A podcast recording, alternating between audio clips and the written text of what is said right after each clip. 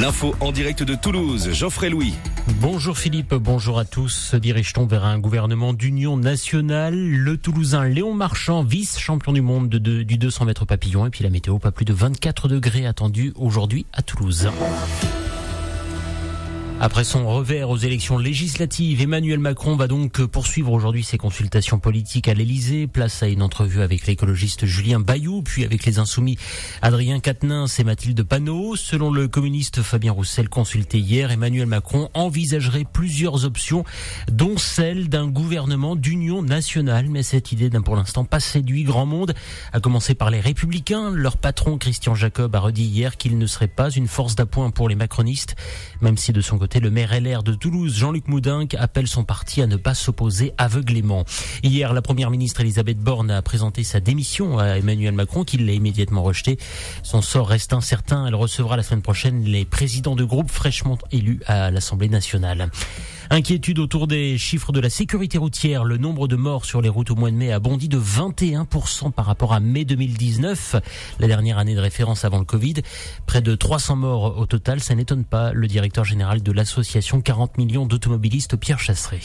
On reste toujours campé sur les mêmes positions, les radars à tout prix, et puis on en oublie que pendant ce temps-là, d'autres fléaux s'imposent, comme notamment celui du téléphone portable au volant, sur lequel le gouvernement est totalement inactif et inefficace. En revanche, ce qui est sûr, c'est qu'on n'arrive pas à convaincre. Donc mettons en place plutôt des opérations de sensibilisation. On voit bien aujourd'hui que dans les causes d'accidents qui progressent, c'est surtout l'accidentalité en ville notamment. Donc c'est sur cette thématique qu'on doit trouver les solutions. Et les solutions, on les connaît, elles touchent au téléphone portable au volant. Des propos recueillis par Guillaume Parisot.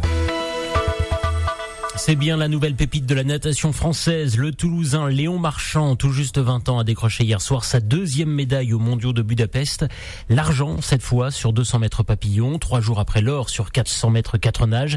Et ça n'est peut-être pas terminé puisqu'il sera ce soir le grand favori de la finale du 200 mètres quatre nages après avoir réalisé le meilleur temps des demi-finales disputées hier juste après sa médaille. Une nouvelle recrue au stade toulousain, recrue en provenance de Lyon. Le trois quarts centre Pierre-Louis Barassi vient de s'engager pour trois saisons sous le maillot rouge et noir. Et puis un mot de la principale sortie ciné du jour, c'est le biopic Elvis, autour bien sûr d'Elvis Presley, un film réalisé par Baz Luhrmann, le réalisateur de Moulin Rouge, et dans lequel Tom Hanks incarne le fameux colonel Parker, l'impresario d'Elvis Presley, un personnage très controversé que la star a aimé interpréter.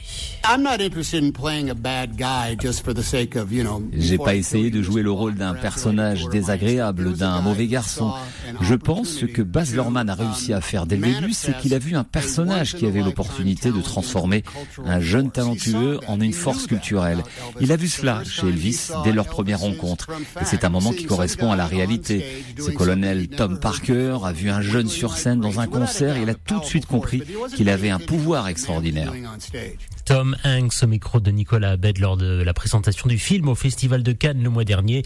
Elvis, ça sort donc aujourd'hui sur les écrans français. La météo sur Nostalgie avec votre concessionnaire Kia Mag Motors à Ramonville. Un ciel encore très couvert ce mercredi, il sera bien difficile d'apercevoir le soleil. Depuis hier, il n'y a pas vraiment eu d'orage en région toulousaine, mais il a plu et les températures ont bien baissé après cette pluie. Pas plus de 24 degrés attendus cet après-midi de la Beige à Lonaguet avec toujours quelques coups de tonnerre possibles dans le courant de la journée. Voilà pour l'essentiel de l'actualité de ce mercredi matin, 6h34 sur Nostalgie. Belle journée, bon réveil dans un instant en compagnie de Philippe et de Sandy. Le prochain point avec l'information, ce sera dans une demi-heure à 7h. À tout à l'heure.